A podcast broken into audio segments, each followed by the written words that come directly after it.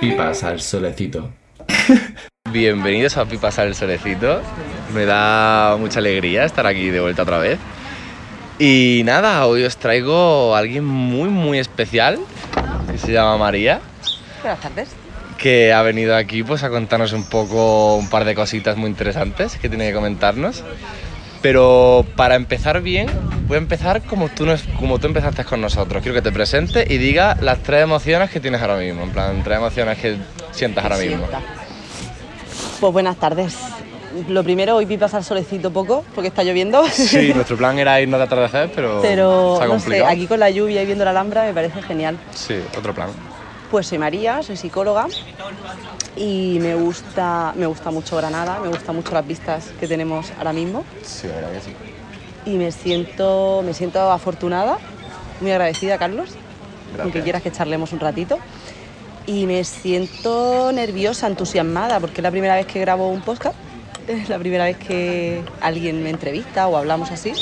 Así que estoy con ese entusiasmo, con esas ganas de, ver qué sale, qué chulo. hacemos.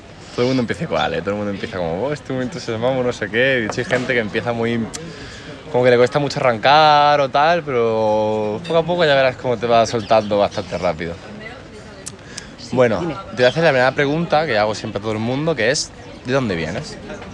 ¿De dónde vengo? ¿De dónde vienes? Un poco tú, del momento hasta que estás aquí, en plan, un poco cómo te has criado, qué has hecho a lo largo de tu vida un poco, así un poquito resumidito, para que la gente sepa un poco quién eres, también para hacer spam de tus redes sociales y eso, por si alguien te quiere seguir. Vale. Y ya está, y eso. Pues yo soy de Alicante, como se nota por mi acento, que no soy de aquí, soy de la playita, de Alicante, de Torrevieja. Y bueno, pues eh, cuando tuve 18 años decidí irme a estudiar psicología a Murcia. Estudié allí la carrera y después de estudiar la carrera dije quiero especializarme porque la carrera estuvo chula. eh, para mí es algo vocacional, pero dije estaría bien hacer un máster para empaparme bien que he estudiado, porque eh, la universidad fiesta, colegio mayor, Claro, al final- eh, marinador, yo digo que son las vacaciones que mejor me han pagado mis padres nunca, que es la carrera. Y dije, bueno, esto va a ser menester de ponerme y empaparme bien de la psicología. Entonces el máster que quería hacer de psicología clínica, sanitaria, estaba aquí en Granada y en otras ciudades, pero Granada no la conocí y dije, vamos. Vamos o sea, no, no conocía a nadie ni nada. Me vine con mi hermana a la aventura a buscar un piso y hice el primer máster de clínica. Y ahí me di cuenta que a mí lo que me apasionaba y me apasiona y siempre me ha gustado son los niños, los adolescentes, los jóvenes. Y dije, ay, no, voy a hacer el de orientación educativa. Y entonces luego el máster de orientación educativa. Lo estudié y cuando tocaba hacer el TFG, que tocaba hacer la tesina y tal, la investigación, pues mis padres son profesores, directores de colegio y de instituto, ahora ya están jubilados, ¿no? Pero en ese momento le dije a mi madre, no, mira, si voy a hacer una tesina, una investigación, quiero que sea algo mm, real, que yo vaya a poner en la calle.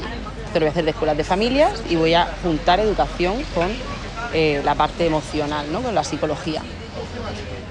Y bueno, pues aquí en Andalucía están mucho más desarrollados los recursos, están más avanzados, el, el tema emocional, educativo, familia y tal.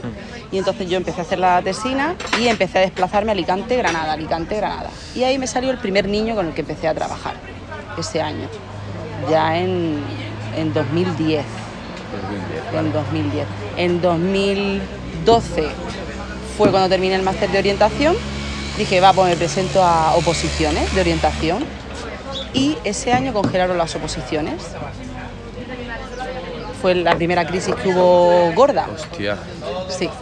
Y entonces dije, bueno, tengo 25 años, eh, quiero empezar a trabajar, me gusta lo que estoy haciendo, pues si no hay oposiciones, empiezo a currar. Me salió el primer niño y yo empecé trabajando como psicóloga yendo a las casas. Hostia. Tipo el super nanny este que Sí, que va. tele, que- Sí. Que va educando ya los que los críos.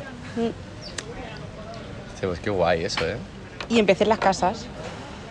Claro, Empecé casa por yendo casa, ¿no? Casa por casa, me iba moviendo con mis materiales, eh, porque claro, no tenía pasta para pagar una infraestructura, para un alquiler de un despacho o tal. Entonces dije, bueno, pues me voy moviendo. ¿Qué pasa? Que a la misma vez pues me enamoré de Granada. Suele pasar. Me enamoré. O sea, me encanta Granada, me encanta, me encanta. Me encanta la ciudad, las oportunidades, la gente, el carácter, la alegría, lo que al menos aquí para mí se mueve fue como una cosa de decir, me quedo, me quedo. Y ahí empecé a construir aquí en Granada. Sigo yendo, Alicante, a Torrevieja y aquí en Granada, pero ya como que decidí asentarme aquí un poquito. Claro, ahora estás viviendo aquí, ¿no? Ahora estoy viviendo aquí. Ya monté mi clínica hace un par de años va a hacer aquí. Y, y bueno, empecé a, igual que allí, aquí, a ir a los colegios, institutos, formación a profes guay. y empecé a moverme por, por ahí, por ese, por ese ámbito. Y ya desde hace cinco años cogí también el tema de la academia. Claro, para que, o sea, para que no lo sepa, yo a ella la conocí porque me dio, una, me dio dos talleres de, sobre emancipación emocional, que es un poco el tema que vamos a tratar más en profundidad. Y pues me tocaron mucho, la verdad. Fueron unos talleres que me tocaron bastante y me hicieron bastante reflexionar y ver ciertas cosas que me pasaban a mí también, como aceptarlas y el querer cambiarlas y tal. De hecho, también cortando un poco el tema. Si se escucha mucho ruido de fondo, lo siento, pero es que estamos en una cafetería, está medio llovisqueando y se nos ha jodido un poco el plan. Pero bueno, también creo que se le da un toquecito más de tranquilidad, que aún así quitaré bastante por de fondo, pero, pero eso, disculpa por el sonido de Es, fondo. es- es bonito. O sea, si Sí, estuvierais aquí, Es muy bonito, veríais sí. que es muy bonita la escena, aunque hay Sí. ruido. Pero se ve la alhambra, está lloviendo, las palomas por aquí, los pajaritos, la verdad que es una buena escena. Sí. Y eso. Y pues yo la conocí ahí. Y pues a través del, del taller de emancipación emocional, pues ya cuando lo acabamos, como fueron dos talleres, en uno nos dejó la herida totalmente abierta, en plan nos abrió un canal a todos, empezó ahí a hurgar a todo, dejarlo todo abierto, no sé qué, Sí, dijo, echad a la mochila, echarlo todo ahí, echarlo todo. Y luego en el segundo taller nos cerró esa herida con mucha profesionalidad, nos enseñó muchas cosas, nos hizo una cosa muy chula, que es la que yo me llevo mucho en el corazón, además de la pulserita, que todo lo de la veo y digo... el amuleto, ¿eh? Luego si quieres hablamos de amuleto. eso. Y sobre todo el escribir cosas que queríamos dejar atrás y ponernos todo en redondo y quemarlas. Para mí eso fue una escena chulísima. Para mí eso se me queda guardadito aquí para siempre y me parece súper bonito que participes en la academia y tal, que de todas formas creo que ya he hablado en algún podcast sobre la academia, pero si no ya haré un podcast específico sobre la academia. Estupendo. Y eso pues me parece espléndido, la labor que hiciste y todo lo que nos enseñaste. Así que para empezar un poquito con el tema, Sí. la primera pregunta sería, ¿qué es la emancipación emocional? ¿Qué es, ¿Qué es eso de emanciparse? Bueno, a ver, el creador de esta palabra realmente es Borja Vilaseca, que es el fundador de la academia. Y la emancipación emocional es el conseguir independizarnos emocionalmente pues de las creencias, de los valores, de las figuras de referencia o de poder, eh, para sentirnos libres, auténticos en esencia. ¿no? La gente a veces piensa que la emancipación emocional es, ah, vale, pues tengo 18 años, Me voy de casa. Claro, me voy de casa y listo, ¿no? O pues es que yo salgo mucho de fiesta y fumo mucho y bebo mucho y me drogo y qué mayor soy, ¿no? Eh, bueno, eso es chulería. Claro, es eso hacerse el chulo, claro, ¿vale? eso es poca madurez en parte, porque falta mucho por Entonces, gestionar ahí. Claro, yo siempre explico que la emancipación emocional, esa independencia emocional no es solamente la distancia, que ojo, Que poner distancia, influye. claro, hacerte tu cargo, como, como decías antes, de estar en un piso, por ejemplo, o estar en una casa, pagar facturas, en fin, hacerte cargo de ti, toda esa parte también es emancipación, ¿no? Claro. Pero la emancipación emocional no depende de la distancia. O sea, tú te puedes ir a Hong Kong Y a puedes vivir seguir igualmente Y puedes de- seguir atado o atada a creencias y sobre todo eh, lo que trabajamos a mamá, a papá, Claro, eso es lo más a las importante. madres, a los padres, a, a nuestras figuras de referencia. Entonces, claro, no somos conscientes de esa huella, porque hay una primera impronta, ¿no? una, una huella que se crea en todos cuando crecemos, cuando somos niños, bebés, eh, que bien no lo digan o bien lo empapamos del ambiente. Eh, por ejemplo, ¿no? ¡Ay, qué gracioso es este niño! O esta cría que obediente. O ¡ay, es que es un trastillo! Que O, Es que no para eh". quieto, ¿eh? Es que... O venga, no, no llores, no llores, que tienes que ser fuerte, venga, que los valientes no lloran. Entonces, claro, hay una serie de ideas que se nos van quedando en el cuerpo. Entonces tú cuando llegas a la edad adulta, empiezas a relacionarte, dices, hostia, es que tengo un montón de patrones, de formas de comportamiento que no sé si son mías o es que las he adquirido, las he aprendido.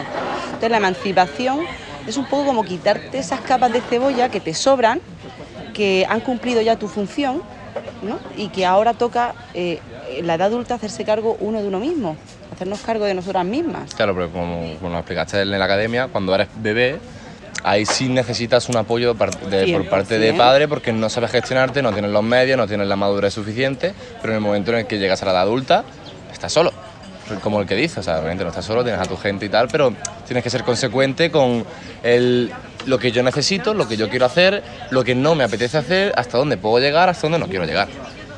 Que es un poco esa la movida. Claro, esto me ha recordado un paciente de 24 años, ahora esta semana pasada, ¿no? Que decía, bueno María, quiero darle un giro a mi vida, eh, quiero dejar la carrera que estoy estudiando porque no me gusta, pero no me lanzo a trabajar, nada, ¿no? Entonces cuando, bueno, ¿y qué te impide, por ejemplo, dar ese paso? Y me decía, uff, porque es que yo sé que a mi abuela le va a doler mucho que yo me vaya a Mallorca a trabajar, por ejemplo. O sé que a mi madre y a mi padre eh, no les va a gustar la idea, me van a decir que no sé lo que estoy haciendo, que siempre dejo las cosas a medias, que bla, bla, bla, ¿no? Entonces ahí hicimos una dinámica muy chula, con cordones, con lana y tal, eh, para que él viera, Ah, para representar el cordón umbilical con el que estaba unido. Es decir, tienes 24 años y todavía está en ti esa dependencia de buscar la mirada en mamá, en papá, en la abuela, aceptación de tus padres, de que si lo hago bien o el lo hago mal, reconocimiento. también. O sea, porque está como esa adicción. Porque claro, tú piensas que todos, todas para crecer necesitamos el valor, el reconocimiento y a un otro. O sea, lo- como hablamos en la academia, ¿no? Somos la única especie que necesitamos de tribu, que necesitamos de los otros para poder sobrevivir. La cuestión está en que ya a una cierta edad, como tú has dicho antes, hay que asumir la consecuencia de decir, chao mamá, chao, Chao, papá, papá". chao abuela, me voy a trabajar quiero descubrir quién soy, quiero valerme por mí mismo, por mí misma. ¿no? Entonces es poder romper esas cadenas, ese lastre. ¿no? Como decía, pues eh, desde pequeñita a mí, por ejemplo, una cosa que me decían mucho era que ya lo, lo expliqué ¿no? y que lo suelo decir, eh, las mujeres son fuertes, son trabajadoras, autosuficientes, independientes, que todos esos valores están genial, Sí, son muy sanos y, oye, en gran medida me han llevado, por ejemplo, a donde estoy ahora. Pero mm, yo me encuentro con a veces serias dificultades para manejarme entre el ocio, el tiempo libre, la vida, el descanso y el trabajo. Porque si no, estoy todo el rato trabajando. Que emanciparme es poder tomar esa distancia de decir, no, esto es lo que mamá, papá esperan de mí. Ahora yo como mujer adulta decido que hay que descansar, que quiero una vida más ociosa, más feliz, más tranquila y disfrutar. Claro, no depender de lo que, por ejemplo, y ya no solo en el tema familiar, también en el tema amigos, lo típico de. El que te da consejos es lo típico que, que me parece muy gracioso, es el- lo típico que tienes un problema y vas lo primero a tus colegas a comentar el problema y te van a dar una solución, Ay, pero que no es una solución, porque al Ay. final ellos no tienen esa toda esa reflexión que tú has tenido, todas esas cosas que tú tienes, que tú que tú sabes, que tú has vivido, que no has vivido. Entonces estamos, estamos, muy- estamos muy acostumbrados al pedir opinión a los amigos, que está muy bien a pedir, pedir opinión, pero es más bien pedir opinión, no pedir solución. Porque para darte soluciones está el psicólogo, que es el que más, y tampoco te va a dar soluciones, te va, a- te va a dar herramientas y métodos que tú mismo vas a coger y te vas a encontrar tú la solución. Que ahí está la clave de la emancipación emocional, no depender de nadie y ser autosuficiente contigo mismo. Que eso me parece súper importante y que no es fácil, no es nada fácil el dejar atrás todas esas creencias, todos esos valores que tenías inculcados y tal, dejarlo atrás es muy complicado, pero oye, que todo con esfuerzo y dedicación se puede. Sí, porque aparte también yo creo que como está construido, que cada vez menos, pero como está construida la educación, es siempre mirar como una autoridad, ¿no? Si no es el profesor, son los no sé cuántas. O sea, creo que no se nos informa lo suficiente o no se nos enseña a decir, ostras, es que tú puedes, ¿sabes? Es que tú eres capaz. Es que tú eres suficiente. Mí me pareció muy curioso, ayer fui a Montessori, al colegio de Montessori de Olga, que ya hablaremos, es un tema en específico de Montessori también, ya tengo por ahí hablado. Pero fuimos al, al cole, fuimos, nos hicieron, nos hicieron puerta abierta, nos enseñaron todo el cole, cómo funcionaban y todo, y me pareció brutal, porque allí no hay profesores, allí hay guías y acompañantes. No, las clases no están dirigidas hacia el profesor, están dirigidas hacia los alumnos Total. no utilizan eh, cosas de metal, utilizan vasos de cristal, utilizan todo que normalmente cuando es un crío pues dice, si hombre va a dejar un vaso de cristal. Total. Se le rompe un vaso, cogen la escoba, barren y lo dejan. Hacen una cosa, la recogen y la dejan en su sitio. Pero porque le han dado también esa distancia, esa, ese poder hacer algo que me marcó mucho de lo que tú, que tú me enseñaste, te dejo hablar.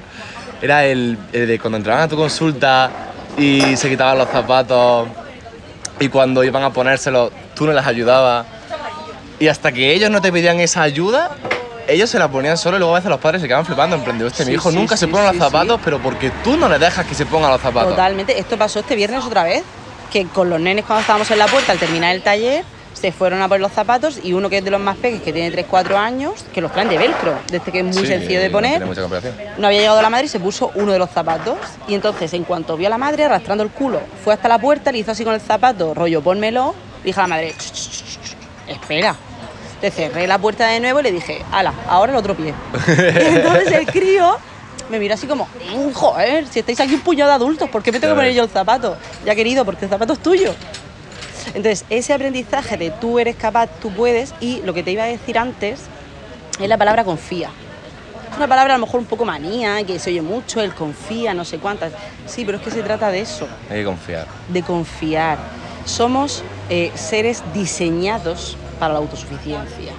Se nos olvida. Eso es Darwin, eso es Sí, somos, selección somos natural. seres completos, no nos falta nada. Entonces hay que confiar que los críos, yo siempre lo digo, que los críos son críos, que son niños, pero que no son estufas, que no son Claro. muebles, coño, que tienen capacidades.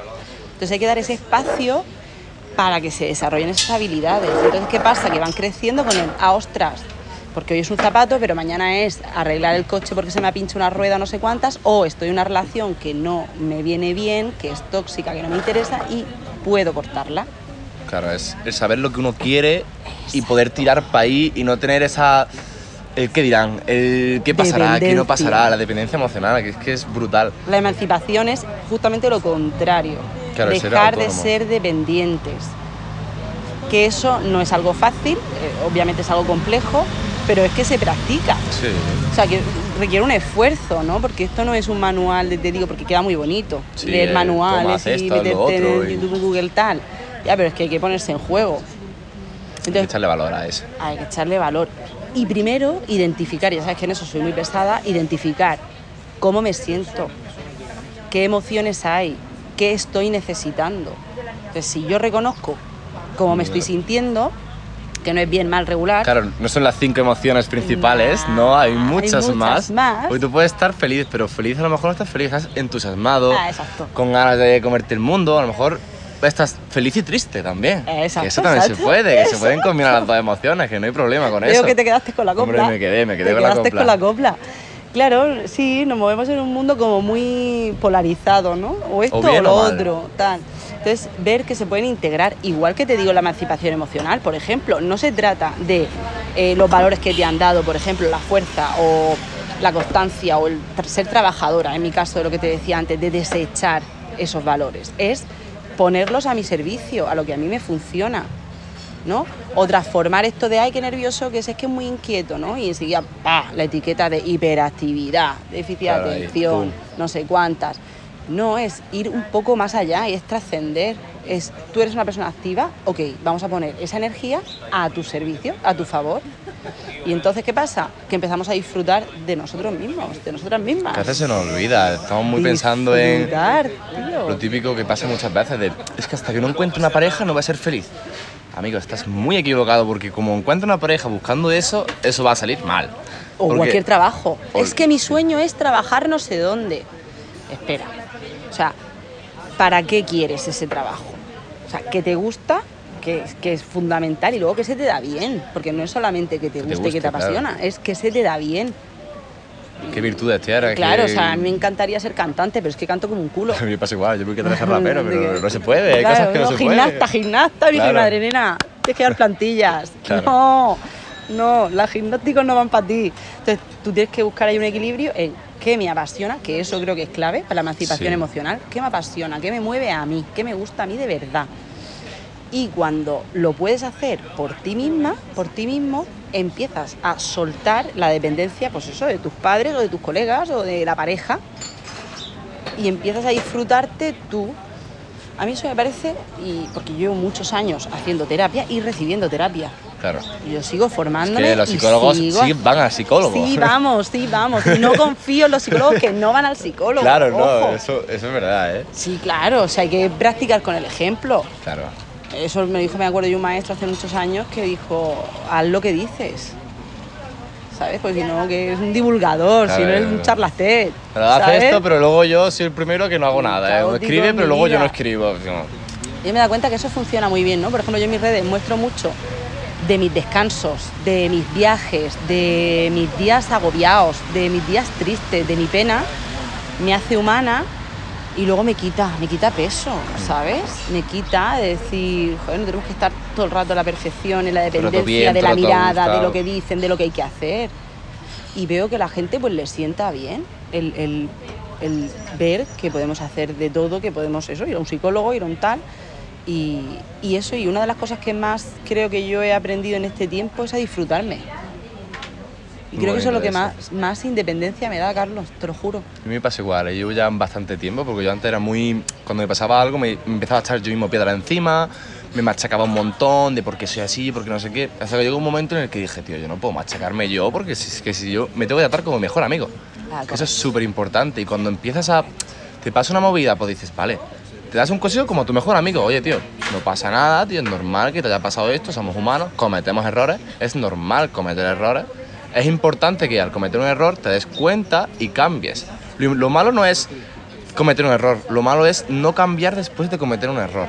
Que eso es súper importante. ¿Y sabes lo que sucede con la emancipación? Que yo creo que eso también es fundamental. Es el, el- el- que que eso debería ser un mantra, ¿no, tío? De somos personas adultas. Lo que nos diferencia de los niños es poder cortar el placer.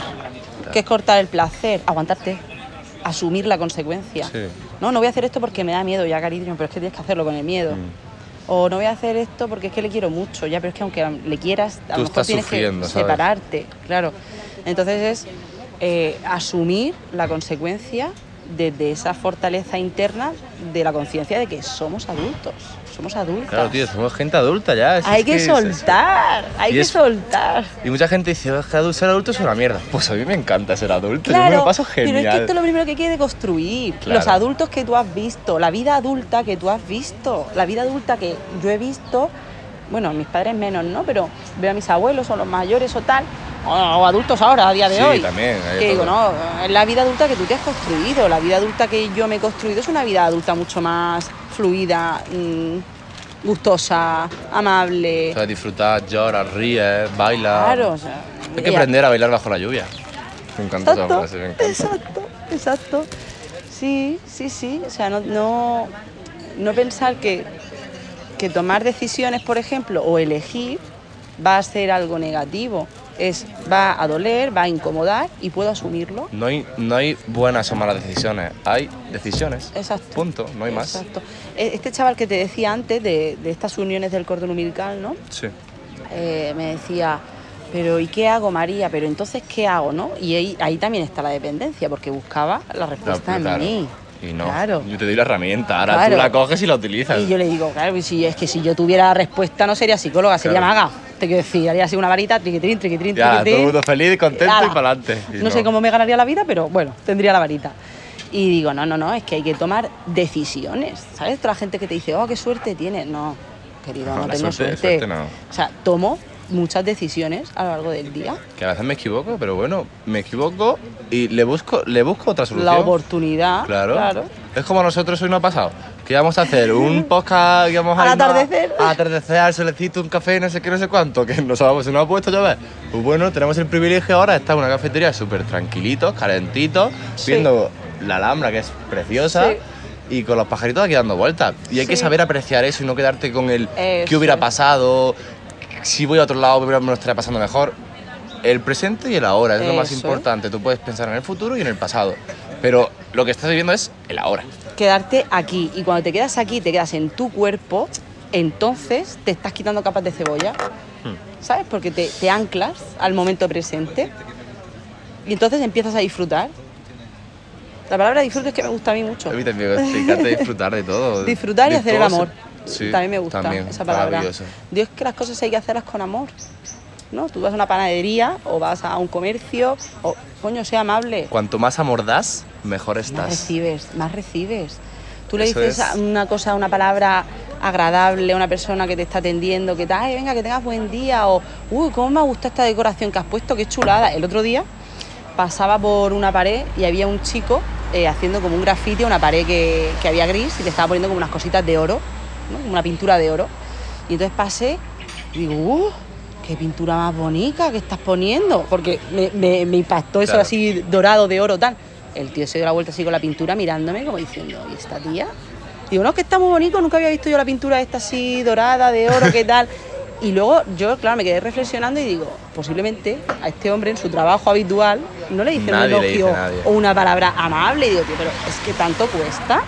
No cuesta, nada, no, no cuesta nada. Es como el hecho de cuando sales de un bar y decir gracias. Gracias. O meter la tacita de café, la llevas para adentro, como vas a entrar a pagar, tío.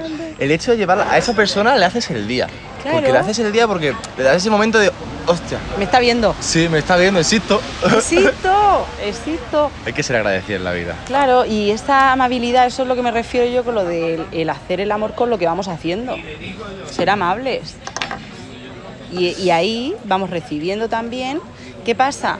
Que si nosotros nos vamos cargando en estos pequeños gestos en el día a día, menos en la mirada a que mamá me diga que bien, a que papá me diga que bien, o a que mi pareja me diga que bien. Dítelo a ti mismo. Qué bien lo he hecho. Qué bien lo estoy haciendo. Me he equivocado. No pasa nada. Vamos a darle solución. siguiente. Venga, Claro. vamos para siguiente. Dejamos ¿Qué la- puedo hacer con eso? Pasamos la página del libro. No te quedes en la misma página todo el día, que es que es muy cansino. Ahí sí es verdad que tengo que dar un voto a mm, la desinformación que hay a nivel emocional. Sí. No hay recursos suficientes, o sea, quiero decir, si tienen las oportunidades o el entorno para que te hablen de esto de las emociones y tal, guay, pero claro, es algo que si no nos han hablado nunca, pues es difícil que por arte de magia se desarrolle. Claro, eso yo porque tengo la suerte de entrar en la academia y de descubrirla y tal, y me siento súper agradecido. De hecho, invito a todo el mundo que si está la academia en vuestro lugar o lo que estéis, buscáis academia con K y buscáis información, y si no hay, Sí, que te pregunten claro, también. y tú no lo dices y desde la dirección, pues os decimos que sede está más cerca. Claro, si no, también se puede hasta crear, ¿eh? Si alguien lo está escuchando aquí Claro. que tiene tal, puede hasta crear la, la en academia su población, en su, su, en su ciudad. sitio. Claro, claro, está muy claro, guay. claro. Es muy importante el autoconocimiento porque es lo que digo muchas veces. Nacemos solos y morimos solos. Nos, acom- nos Correcto. acompañan en el camino, pero, Correcto. pero estamos solos en esta vida. Y eso es precioso. Por eso decía lo del disfrutarte, Sí. porque yo digo, si es que si yo mañana, Dios no quiere, me muero, eh, por lo menos que me quede conmigo misma a gustico, Sí. Que me quede yo conmigo y decir, ay María, mira, ves que viene aquí contigo, ¿no? Y que seas el camino. No quiero pensar en. Dentro de. A mí me pasaba mucho. El, cuando era pequeño me yo me quería ir del pueblo. Me quería ir del pueblo, me quería ir, me quería ir, me quería ir, me quería ir porque yo quería estar en Granada, porque yo quería estar en Granada y yo no quería estar en el pueblo. ¿Qué pasa? Que yo llego a Granada y digo, joder, ¿ahora qué hago? Pues llevo tanto tiempo pensando en estar aquí en Granada que realmente no sé ni lo que quiero. En plan, tanto, tantas ganas de venir aquí y fíjate, me llevé palos por todos lados y más. Ahora, cuando ya por fin aprendes a eso, a darte tu tiempo, a darte tu espacio, a aceptarte tal y como eres, que eso es muy importante. Acéptate las cosas, que la has cagado, que tienes algo dentro de ti que no te gusta, acéptalo. Es el primer paso para encontrar una solución para ello. Yo, por ejemplo, mm, me pasa mucho de que me cuesta a veces escuchar. Me cuesta a veces escuchar porque tengo tantas ganas de hablar y tanta ansia por contar y tal que a veces no me doy cuenta. ¿Qué pasa? Que hace relativamente poco, una de estas de una- un taller, pues me hablaron de la, de la escucha activa y la escucha ego- egocéntrica. Y claro, cuando yo me hicieron el escenario de escucha egocéntrica, dije, hostia, hostia, Carlos, ¿cuánto espacio estás tomándote, no? Hostia, tú que yo esto lo he hecho lo hago un montón. Pero no me martiricé, no me, no me hundí en plan de joder, qué mierda soy. Dije, vale, me pasa esto, vale, vamos a ser conscientes y vamos a aprender sobre ello. Ahora, cada vez que tengo una conversación con alguien o tal, si en algún momento te corto, dímelo, no tengas reparo en decírmelo y seguimos por donde estábamos hablando. O el, aunque tenga la ansia de escuchar y de hablar y no sé qué, pues me callo, me la guardo y intento escuchar ahí a fuego. Poco a poco, al final vas haciendo un cambio, vas haciendo un proceso, tu cuerpo se acostumbra porque somos seres que cambiamos constantemente, nunca te vas a llegar a conocer del todo. Y eso es precioso, porque no hay un final del camino, solo hay un camino. Claro. Y la forma, es que como tú dices, es el silencio. Bien sea meditando, bien sea respirando, o lo que yo llamo, lo que yo lo practico y lo practico en la terapia también, lo digo mucho, son los planes a solas. Sí. Bueno, a Ah, solas no, planes a solas. A solas es con una misma, claro. Y entonces, pues prepárate una excursión, prepárate un picnic, prepárate y vete a hacer fotos, sal a descubrir un pueblo que esté cerca de donde tú vives, vete a ver una exposición de algo que no te esperabas, queda con alguien distinto, empieza a hacer planes a solas, construidos por ti misma, por ti mismo, y entonces, como estás a gusto, estás viviendo en ti, vas soltando dependencias. Claro, poco a poco. Cualquier tipo de adicción, cualquier tipo de dependencia. Es que es tan bonito. Yo estoy como súper emocionado porque yo cuando entré a la academia era como lo que nos dijeron, ¿no? Que al final somos diamantes en bruto y lo que vamos a hacer en la academia es pulir ese diamante. No te vamos a añadir más capa ni nada, te vamos a pulir. Y es totalmente eso, porque yo la mayoría de los conceptos que nos han enseñado en la academia, algunos no, pero la gran mayoría yo los conocía y era consciente de ellos, pero hasta que no te paras y dices, vale, vamos a pegarnos tres horitas Todas las refle- semanas. toda la semana de tres horitas para mí. Son mis tres horitas. Entonces yo tengo mi ritual cuando voy a la academia, por ejemplo. Yo me... me, me- como sabes, justamente los jueves solo tengo cuatro horas, pues hago mis cuatro horitas de clase, llego a casa, me pongo un rato a escribir, mm, escribo poemas, hago no sé qué, me doy mi tiempo, me ducho, me pongo súper guapo, me pongo un outfit que no he puesto nunca porque es mi día de ir guapo, es mi día de yo decir, hoy me voy a poner guapo. No para que la gente me vea, sino porque yo me quiero ver bien. Correcto. Y coges, sales, echas el día con tu gente de la academia, a mí, por ejemplo a mí, y echo mis tres horitas de reflexión, de autoconocimiento, de aceptarme, aceptar lo bueno, aceptar lo malo. Y luego pues vamos, echamos una cervecita, hablamos tal, y siguiente día lo mismo. Y es un poco ir jugando con eso, con contigo mismo, estar a gusto, porque no puedes estar siempre, joder, qué mal lo he hecho, joder, qué hubiera hecho de otra forma, joder, es que no sé qué. Es que si no te quieres a ti mismo, no vas a querer nunca a nadie de verdad y de buen corazón. Claro. Y eso se practica también, tengo que decir. Ah, por cierto, la academia, eh, spoiler aquí, es gratuito. Es gratuito, sí, es verdad. Es gratuito. Cero lucro, tanto, Es los, pro- tanto los, los acompañantes y los, Los ponentes y los tal. como los alumnos, estamos ahí todos por vocación. Y es súper bonito como ver un conjunto de personas, de gente mayor, gente de 40 años, 50 años, que te validan, te escuchan.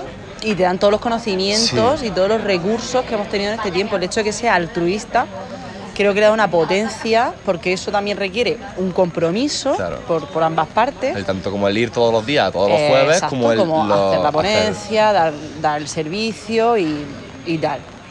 Sí, no sé, te iba a decir algo y ahora se me, se me ha ido en, en esto que estaba Suele haciendo. pasar diciendo esas cosas, a mí me, de ti mismo, del encontrar. Ah, sí, decía que es igual de importante esos planes a solas, ese encuentro a ti, como la tribu.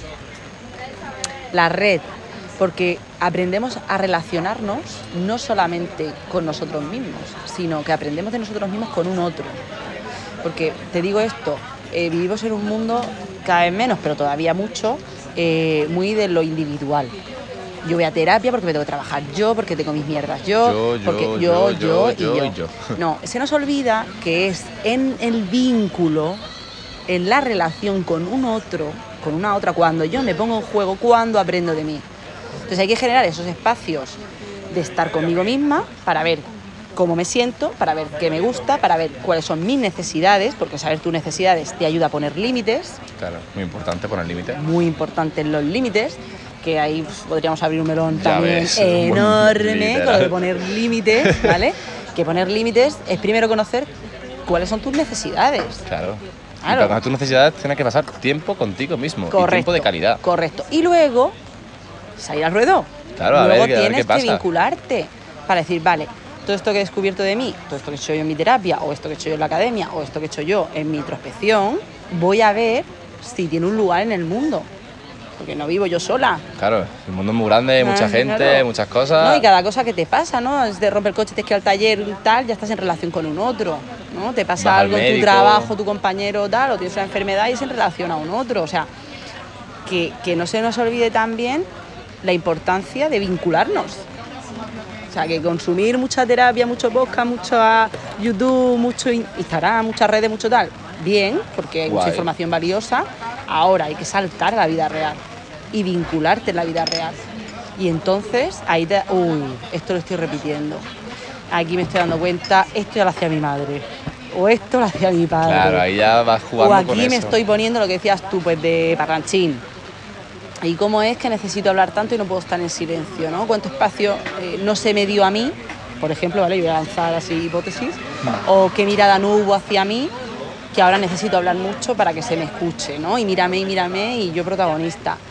Cuando tú tomas conciencia de eso dices, ok, ahora yo voy a escuchar porque soy capaz también de estar tranquilo Me y me voy a alimentar de un otro. Claro, porque ¿Me a mí, explico? sí, yo creo que se ha quedado bastante clarete. Porque al final, eh, a mí, por ejemplo, me encanta. Lo, lo- todo lo social me parece brutal. Ah. Porque eh, yo creo que de todas las personas se puede aprender algo. De hecho, la idea del podcast es un poco esa, ¿no? El que de cada persona se puede aprender algo, de cada persona puede sacar algo importante.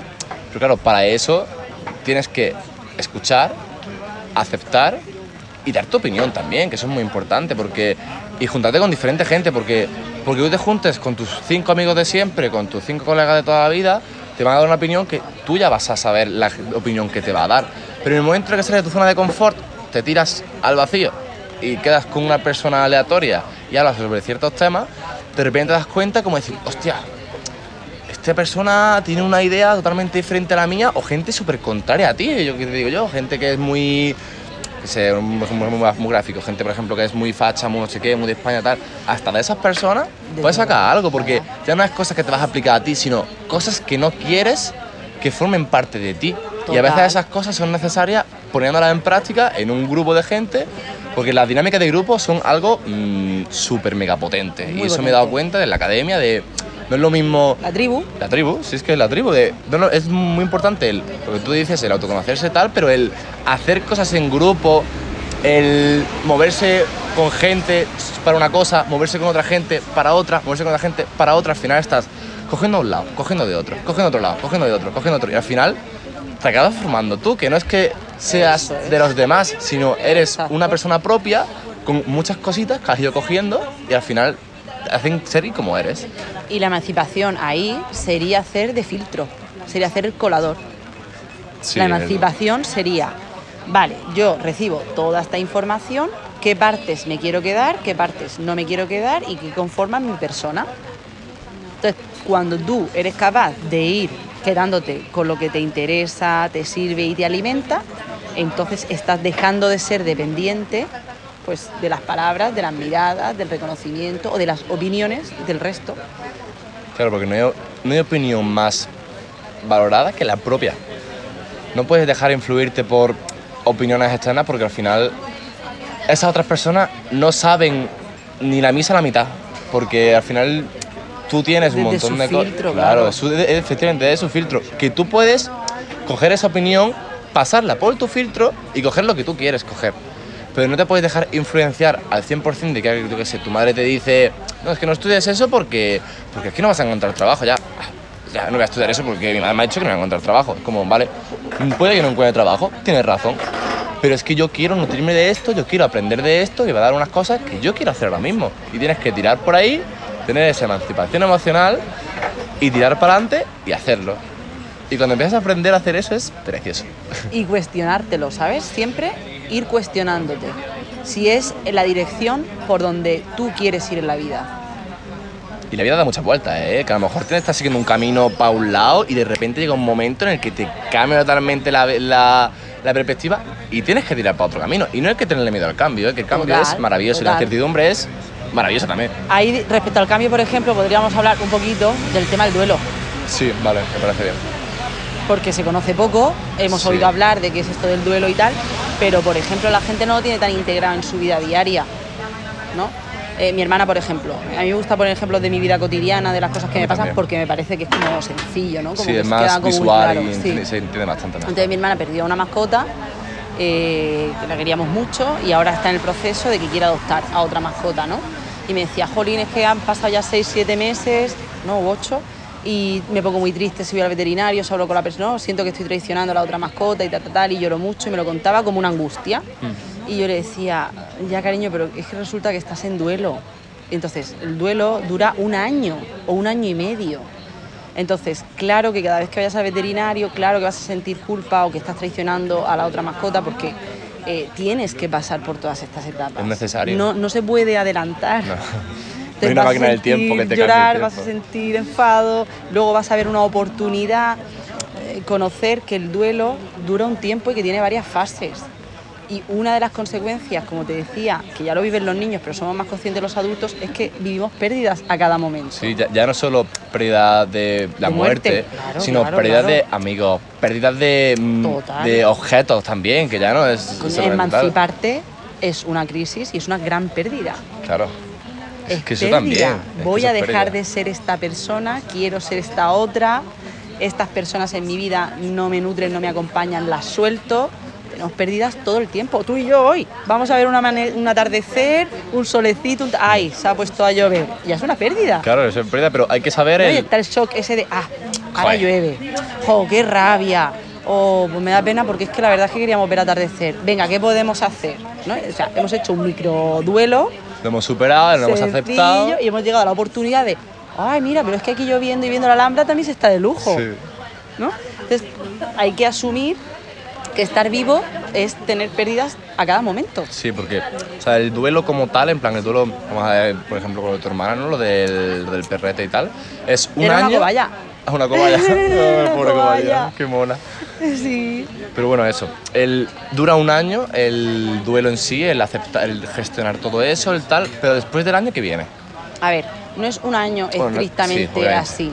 Es un año y se da normalmente el espacio de un año porque se dice que tienes que pasar por todas las épocas y por todas las vivencias que un año compone. Que pases por cumpleaños, que pases por navidades, que pases por veranos. Entonces se entiende un año como, ¿no? como toda la fase. Un giro completo de, Claro, de acontecimientos. sí.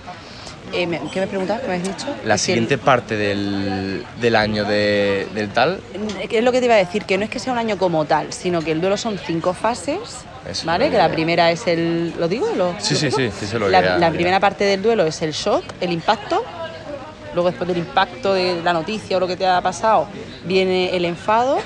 Luego, la frustración, la el jope, no quería, es que no sé qué. Porque a mí, ah, no justo, tal. Luego suele venir la tristeza, del vacío, del echar de menos, de la melancolía. Eh, a ver, llevo el shock, eh, la tristeza, el enfado y la oportunidad, la oportunidad. la aceptación, pero me falta una por ahí. Sería el shock, el impacto, la tristeza. Ah, la negación, la negación. Es verdad, el sí, porqué. la negación, verdad, sí, verdad. El impacto, la negación, la tristeza, el enfado y luego la aceptación. Y eso no es lineal, eso se mueve, es cíclico, es circular. Entonces no es que, que venga después, es que cuando tú cierras el ciclo, digamos que el duelo ya está concluido, no queda abierto. Y entonces vas a otra cosa. El ciclo de la experiencia se ha Se acaba. culminado y vas a otra. Eso yo es que eso es- me parece súper importante y muy curioso cuando lo comentaste porque es lo que tú dices, hay mucha desinformación sobre el duelo y nadie te enseña a gestionarte el duelo. Nadie te enseña a gestionar una pérdida de algo, de algún familiar, de alguna mascota. Una, una Ya, mudanza. Una mudanza también, eso es jodido. Yo lo pasé mal cuando una me mudé. lesión. Yo cuando me mudé lo pasé muy mal por eso, pero pasé por ahí, en plan, yo cuando me mudé, por ejemplo, fue como, vale, me he mudado, lo he hecho mucho de menos mi piso, porque es como, jope, mi pisito de, de dos añitos que llevo aquí, todo lo que he aprendido y tal, pero fue como, vale, mm, lo he perdido, sí, me jode, sí, pero bueno, acepto y abro nueva puerta a decir, pues vamos a tirar para un nuevo año, con unas nuevas cosas, me quedo con lo que ya con lo que me he quedado en ese Eso tiempo y sigo avanzando, que la vida es muy corta, que, que hay que seguir la- el caminito para adelante, no te puedes entretener con Yo piedra. siempre digo lo mismo, que es que la vida va a seguir igual. Sí, sí. ¿Qué te quiero decir? O, o vas en contra o fluyes a favor. Pero la vida sigue. Entonces, o seguimos, o seguimos pero con piedras, con lastre. Quiero decir, no, no es que, mm, o sea, no para, por suerte. Claro. Entonces, eh, el ciclo se queda cerrado y ahora, por ejemplo, nosotros que hemos vivido como una oportunidad el estar aquí con la lluvia, la nota, pues diríamos que ese ciclo de la experiencia o ese duelo está cerrado, está concluido. Entonces vamos a otra cosa que es pues disfrutar en lo que estamos haciendo ahora y bla, bla, bla. ¿Qué pasa cuando dejamos los duelos abiertos, inconclusos? Que se te queda la herida abierta y va sangrando poquito a poquito y te Claro, va tú ahora no has superado la ruptura y entonces te juntas con otra persona y sin darte cuenta, pues empiezas a tener comportamientos, a repetir conductas que ya has hecho antes. Ay, y la relación no funciona, pero ¿cómo es posible si esto es una chica nueva, un chico nuevo? Uy, si lo estoy conociendo y no va bien, ¿cómo es esto posible? Querido, porque a lo mejor llevas un lastre detrás, Detrás. que tienes que soltar y trabajarte y darte espacios y buscar ayuda. También, que oye, que los psicólogos no son para gente loca. Para nada. Son para gente Para normal. nada. De O sea, hecho, para gente sana. Sí, literalmente para gente sana. O sea, para gente sana. El que, el que niega ir al psicólogo es porque algo dentro, de- algo no quiere sacar. Y eso ya es. Y, y también, lo hablaba ayer con una compañera, una amiga psicóloga, Laura, que decíamos, jo, pienso que no se sabe bien qué se hace en terapia. Que la gente cuando viene a terapia, o por lo menos lo que me sucede a mí es, ah, ah, pues no pensaba que íbamos a ir por aquí. Uh, pues yo de mi primer novio del instituto no pensaba que te íbamos a hablar. Y, ah, pues a mí no estudiar esa carrera no pensaba yo que ahora a mis 50 años no haber afectado. decidido hacer arquitectura porque mi padre me dijo haz derecho e iba a estar eh, encorsetada en una vida que no quiero, que no deseo, que tengo una dependencia hacia mi hijo, por ejemplo. Claro. Y me está costando dejar crecer a mi hijo porque ha sido mi carrera frustrada, digamos. Pues ahí tendríamos un duelo abierto. Un duelo muy, inconcluso. algo muy curioso de las de la, estas de psicología, en plan, la, los, las, las- No sé la palabra, tío. el- la- cuando quedas con el psicólogo, esta es la, ¿Las la consulta. Sí, consulta. la cita. Que es muy curioso porque la gente se piensa que el psicólogo va sacando información, pero no. Eres tú el que saca. Es muy curioso porque Y, tú llegas. y- y que te, y que te va a joder todo lo que tienes ahora mismo en Sí. tu vida. O sea, Tú tienes pensado decir, vale, pues voy a hablarle de esto, de no sé qué, a ver qué me dice, a ver qué a mí me pasó el primer día. Yo cuando fui al psicólogo la primera vez, como era por el tema de porros y tal, yo iba muy. Los porros son buenos, le voy a decir en plan que a mí no me va a decirme nada, que no sé qué, no sé cuánto. Yo cuando llegué allí, me lo aceptó, me dijo, ¿fumas? Vale, no pasa nada. Normal que fume. Lo entiendo, lo, lo entiendo, no pasa nada. Y como que en ese momento fue como, hostia. ¿De qué me estás hablando? Literal, no me, no me esperaba para nada que me dijeras esto, que me rompieras esa, esa de esto, como cuando hablé contigo en la academia de que notaba como una piedra, un montón de piedra en la mochila. Yo me pensaba que iba a decir, suéltala, pero me dijiste, no, échale más piedra a la mochila. ¡Échale más! Y fue como, pues va, pues vamos a echarle más piedra a la mochila, vamos a sacarle más, más partidito a esto. Y esa, ese giro de tuera que te da el psicólogo, porque es lo que digo muchas veces, un psicólogo no te va a dar la solución, pero te va a, te va a dar métodos, eh, herramientas que tú vas a, al final utilizar. Y al final a base de ir, hablarlo, gestionarlo, coge una herramienta, coge otra, lo hablas con tu amigo, lo hablas contigo mismo, sobre todo escribir. Yo eso es algo que Te sirve. lo, hago- lo digo un montón a la gente porque a mí me, me lleva funcionando muchos años, llevo muchos años escribiendo y es algo muy interno mío de tengo mis momentos del día en el que hay días que sí, días que no, pero yo tengo mi libretita que es mía, solo mía, solo la leo yo, entonces tengo plena libertad para escribir todo lo que quiera, no tengo ningún eh, que si lo lea alguien o no, es mío, mi, zona de mi zona segura por así decirlo, entonces es un buen portal para tú hablar contigo mismo porque yo veo como, como día llegué a la conclusión de como que las personas tenemos como tres fases, en plan tres formas de expresarse, que es el pensamiento, que es donde están todos los pensamientos ahí, el ruido de pensamientos que sí, que los piensas, pensamientos que son intrusivos, pensamientos que tal. Luego está lo que hablas, que sería un poco el lo que pones un poco el filtro, depende de qué persona estés, dices una cosa, dice otra, pero luego otra forma de expresarse sería el escribir, que es como yo veo la manera más amplia, porque coges el pensamiento, todas las ideas que has tenido, todos esos, esos pensamientos que has tenido y los ejemplifica de manera que, que cuando tú escribes te pasan como 5 o 6 pensamientos a la hora de escribir, pero pones el que realmente te pesa.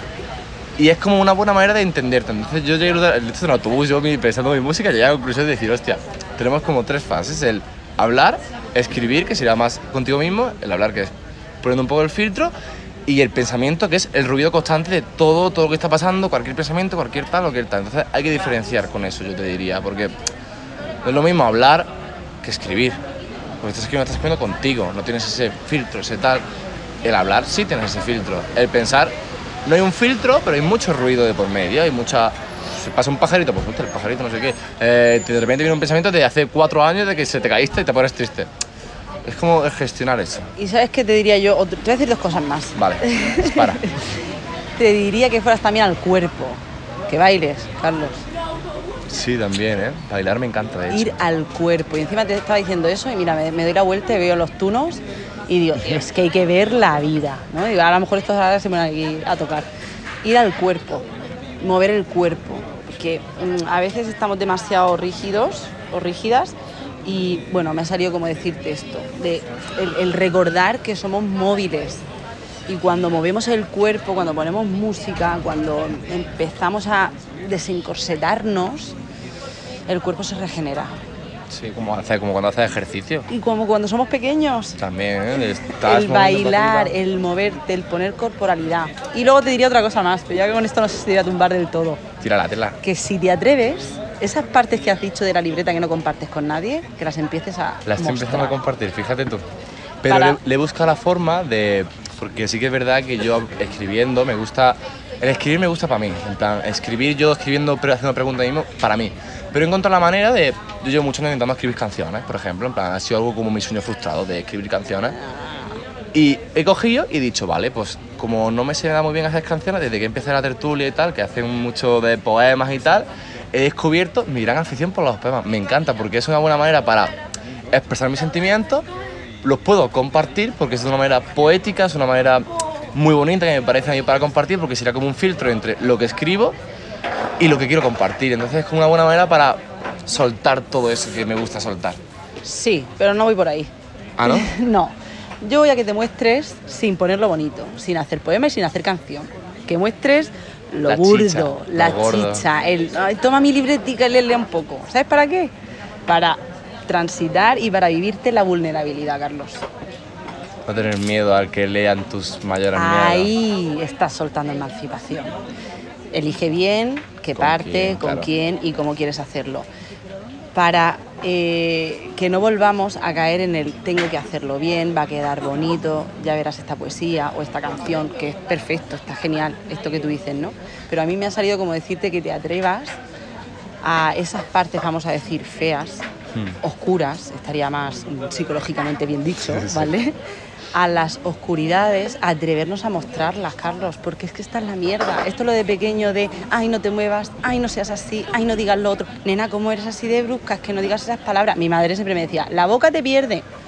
Razón tiene la mujer. Razón tiene. Razón tiene la mujer. Que muchas veces digo, "Eh, la boca María, si estás callada estás más guapa. No, hay que perder el miedo a decir, vale, voy a hablar. Y a lo mejor lo que sale pues no es tan precioso como lo que se espera y poder quedarnos en el no espero la aprobación de fuera, voy a mostrar mi vulnerabilidad. A mí algún trabajo importante Ahí, que, que yo hago cuando, por ejemplo, conozco a alguien. A lo de la libretita, ¿eh? Sí, sí, lo hablaré, ¿eh? te lo digo que lo Bueno, haré. si te atreves, si te Sí, atreves. Sí, sí, Y Además, si te atreves, ahí con el miedo, ¿sabes? Sí, Como sí. acojonado de un trocillo voy. y ya me la das. por ejemplo, lo que yo hago cuando conozco a alguien, que lo descubrí un- fue un poco de psicología, que era como lo que decía un poco, era, en vez de presentarte a alguien diciendo tus virtudes, di tu- tus peores cosas, en plan... Di lo peor, cosas peores que tengas porque en el momento en el que tú cuando conoces a alguien le dices tú, pues que soy, un- soy muy caótico, no me callo, eh, a veces me pierdo un poco la palabra, a veces no sé qué, a veces no sé cuánto. En el momento en que tú dejas claro todas esas cosas que a ti te pasan, primero quitas el, cap- la capacidad de, de- la expectativa de la otra persona, de no se va a crear nada porque tú lo has dicho ya, tu parte oscura y de esa manera también te quitas ese peso porque ya no tienes que, no se va a dar cuenta porque se lo has dicho ya, se lo has enseñado, le has dicho pues que eres un poco caótico a la hora de la limpieza, pues se te va, se te olvida, pues bueno, ya se lo has dicho, ya si tomarás las cosas de diferente manera ¿Tú y crees? crece en base a eso. Te voy a romper otra vez las me rompe, me historias. encanta que me rompa, mí me encanta que me rompa las cosas. Porque digo, ¿y por qué no empieza mostrando lo bonito? A mí me, me, me chocaría más que empezaras diciéndome todo lo bello de ti. Pues a mí me a ver, yo digo las dos cosas, ¿eh? tanto lo bueno como lo malo. Yo creo que es importante. Por lo menos para mí me funciona. Tú fíjate, y me lo he llevado yo ahora un poco, quizá, quizá sea mi cosa, me lo he llevado un poco yo al tema de la mujer. De el poder brillar, el poder hablar de todas nuestras virtudes sin hacernos pequeñas en nuestra expansión. Sobre todo la mujer te digo, Sí, ¿no? sí, pero- Parece que todavía está ese lastre de cuando hablamos lo bien que se nos da nuestro trabajo, lo bien que hacemos las cosas, Dios, qué buena que estoy, que soy un pibón, qué guapa o qué ilustre me levanto esta mañana, como mira que flipa esta. Es que es más flipa, que chula, que narcisista, es que, egocéntrica, solo habla de ella. ¿Por qué? ¿Por qué? Porque no puedo yo hablar de mis éxitos, de mi poder, con gusto, con gracia. Eso es maravilloso. Y me encanta escuchar a la gente que me dice que hace grandes cosas. Me apasiona. A mí también me gusta mucho la gente esas Claro. cosas. Y cuando escucho a hombres hablar de parejas o chicos, ¿no? Yo tengo la suerte, pienso, ¿no? Tengo colegas, gente, mis padres, mm, mi pareja, tal. Qué bien haces esto, tía. Oye, qué chulada. Ah, pues en esto eres una máquina. Jo, pero eso es maravilloso porque tenemos que achicarnos. Sí, eso muy bonito. Sobre el otro día, no cambio- pero el otro día hicimos un taller con, de encontrar tu vocación. Y fue un taller que nos impactó a bastante porque era una, la profesora que nos daba el de este, era una persona muy explosiva, muy no sé qué, muy... uh, uh, uh, y empezamos a jugar bailando. Empezamos el taller moviéndonos en círculo, bailando, no sé qué, saliendo al medio a bailar delante de todos. Y fue como un poco quitarse esa cosa. Y luego al final del taller cogimos y nos empezamos a decir cosas bonitas unos de otros. Nos Eso. empezamos a decir, oye, pues tú tienes no sé qué, tienes no sé cuánto, y después de decirnos todas cosas bonitas nos dijo que sepáis que todas las cosas que le habéis dicho a la otra persona sois vosotros. Eso es. Y eso a mí me, me Eso rompió, ¿eh? Me dejó en plan de, hostia, pues tienes razón. Claro, si somos el espejo. ¿Te Claro. acuerdas que lo estuvimos hablando con lo de las creencias? Sí. Somos el espejo constante de lo que tenemos enfrente. Por eso decía que todo lo amable y todo lo afectivo y todo lo cariñoso que tú eres con el entorno, habla de ti. No habla de la otra persona, habla desde el filtro, desde el lugar que tú ves las cosas. Por eso te decía, si lo feo se va a ver, Carlos. Lo feo se va a ver, se tarde ve, se se va a se va ver. ve. Pues véndete bien, empieza vendiéndote bien. Habla de todo lo precioso que tú eres. Y lo feo ya vendrá por el camino, sí. es inevitable. Ahí tienes razón. Si luego tiene la habitación desordenada, lo voy a ver.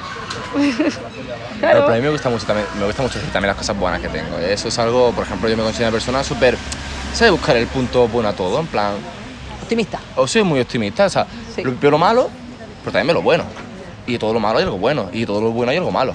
Siempre. Total. Pero siempre me quedo con lo bueno, porque me gusta más quedarme... Yo me gusta más coger algo que me ha pasado, pues decir, vale, pues me he pegado un año de COVID muy jodido y tal con mis compañeros de piso. Vale, sí, lo he pasado mal, sí.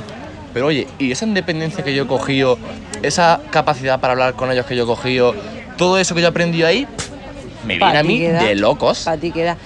Y voy a- otra vez voy a dar la tunda con lo de la mujer y con tal y con Tira, cual. tira. Pero bueno, tiene, tiene que ver también, ¿eh? Que además Que- estamos mis peritas del 8M, o sea que... Claro, por eso, por eso estoy súper conciencia. Eh, creo que también forma parte de la emancipación y en los hombres concretamente, digo el género, ¿no? Masculino en general, el, el- bueno, y el femenino, ¿eh? es igual, mostrar la vulnerabilidad. Eso da una independencia emocional enorme.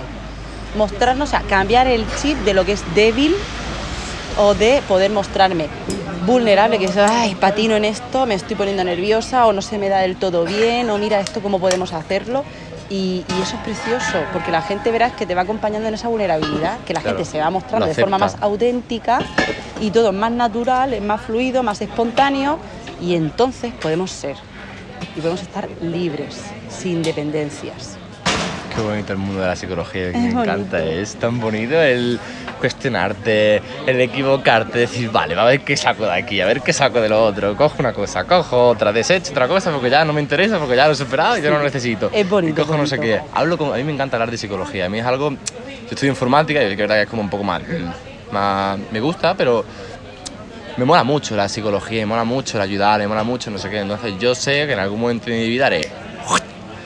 Y haré un. ca- ¿O no? O, o- o lo juntarás. ¿O, no? O lo juntarás. Esa es un poco la idea que tengo. Quiero jun- encontrar la manera de juntarlo, pero darte tiempo también, es muy importante eso. Tú tu vida a tu manera, a tu estilo. Yo me acuerdo cuando yo empecé con esto que te decía que iba a las casas, que juntaba las charlas con la terapia, con tal. A mí mucha gente me decía, tía, pero es que te, te- te estás inventando un trabajo.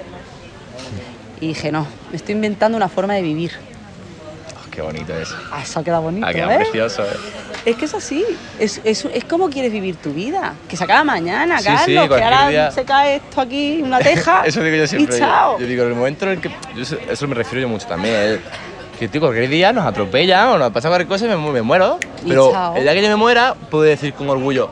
Pues yo he disfrutado como un niño chico todo lo que he podido y, lo más. Y eso es lo más importante, con y eso. crear una vida. Yo cuando, se, cuando trabajo, ¿no? Todo esto de la motivación, de la vocación, eh, esto que, que estará muy de moda, de encuentra tu propósito. Además, a ver, el, pro- el propósito es vivir. Vivir. Vamos a ver qué hacemos mientras. No hay que hacer para tener, para ser. Hay que ser para hacer algo y tener algo. Claro, o sea, el, el- el ver qué vida te quieres montar. Que, que está súper guay, que te puedes montar la vida que tú quieras. Que tú quieras. Lo que tú quieras. Es que lo que, Que te venga a la cabeza lo montas. con amor, con amabilidad, entendiendo que, que mis libertades van a acabar donde empieza la del otro, porque no vamos Siempre a pisar respeto, cabezas, no, eso no. claro, o sea, un cuidado que sea mutuo, sin olvidarnos de lo que decíamos de la tribu.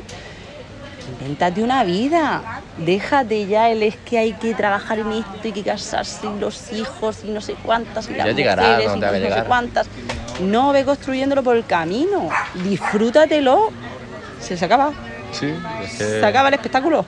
que si no te quedas ahí en una burbuja, siempre lo mismo, siempre hay más cosas, siempre hay no sé qué, siempre hay no sé cuántas, como, uff, hay muchas cosas para Claro. hacer, hay muchas cosas que nunca has hecho y seguro que deseas hacerlas. Yo estoy segura, como dice el meme este, no, no tengo datos, no tengo pruebas, pero no tengo dudas de que cuando muestres la libretita te vas a quedar flipando.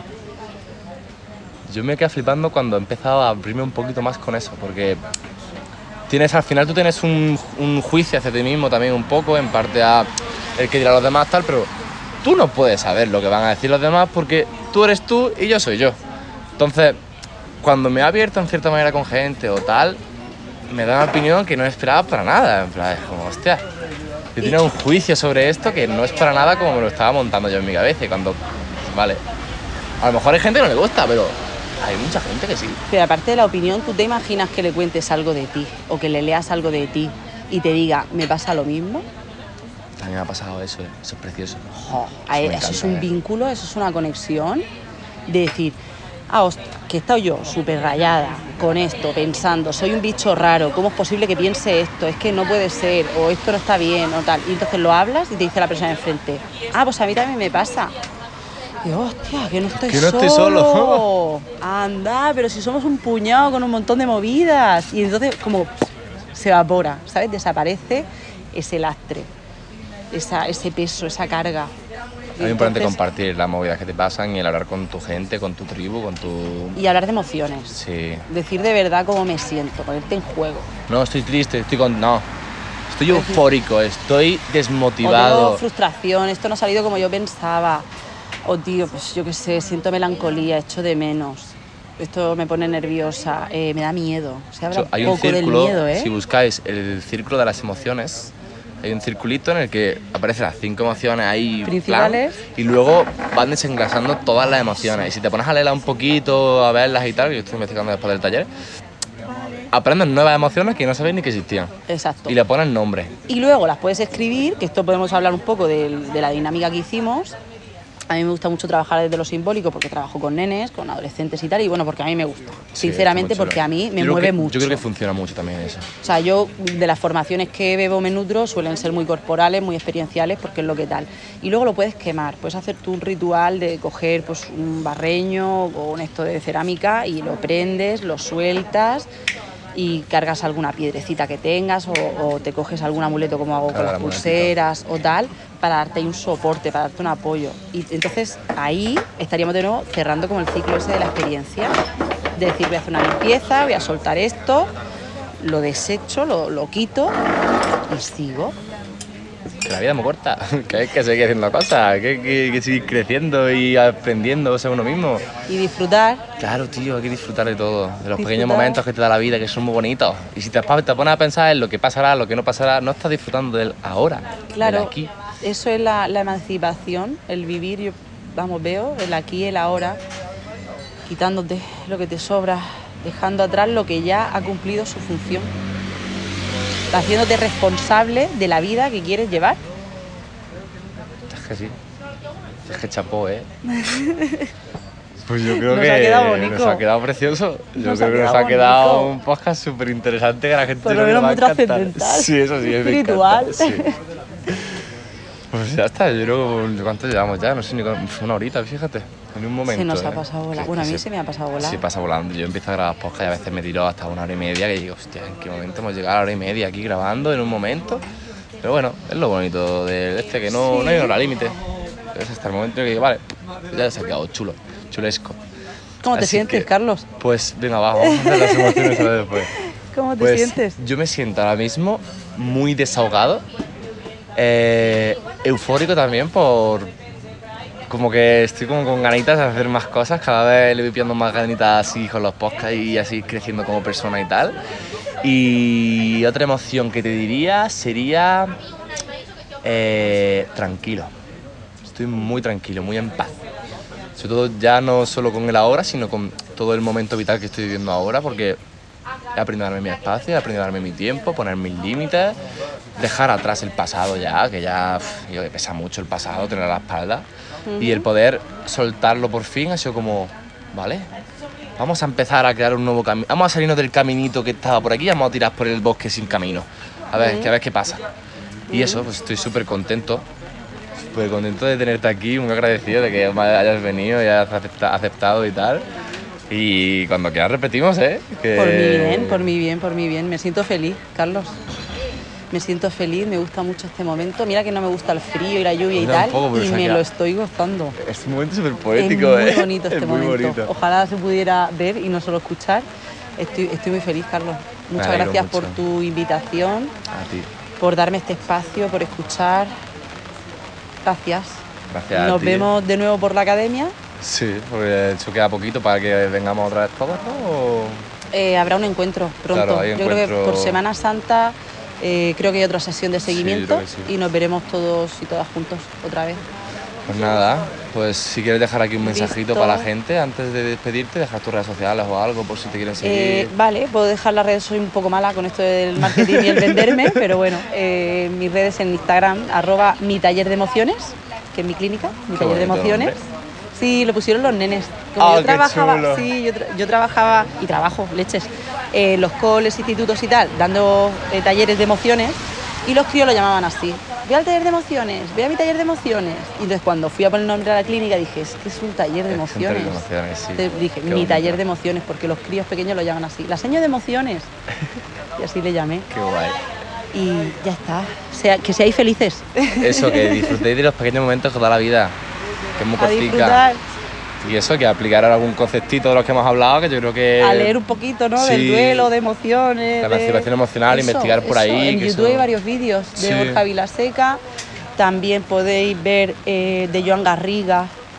eh, Ay, sí, la charla esta... Sí, él hace constelaciones y está el libro también de dónde están las monedas, que habla de emancipación emocional y soltar las figuras de referencia. En fin, por ahí se pueden empezar a hacer lecturas. Sí, tirar por ahí y disfrutar de todo lo que vaya aprendiendo y compartirlo también, que es súper importante. Que descubrir algo nuevo, ¡pah! vamos a contárselo a alguien que le apetezca escucharlo y pues se lo cuentas, Total. que es súper divertido el hablar y quedar. Así que nada, pues, Gracias, pues un beso a ti por estar aquí, de verdad, estoy súper agradecido por que estés aquí, has aceptado y todo. Y me encanta que podamos compartir esto para la gente, que a mí siempre es como, joder, qué guay que esto la gente pueda escucharlo y que dentro de estado aquí 30 sentados. años puedes decir, "Ah, vamos a escuchar el podcast de emancipación emocional que grabé hace cuando tenía 19. Súper brutal. Muy chulo. Y nada, un besito para todos los que nos están escuchando, para todos nuestros oyentes. Y gracias ahí por estar siempre como estáis. Y nada, un besito y, y nos vemos pronto. Chao, chao. Pipas al solecito.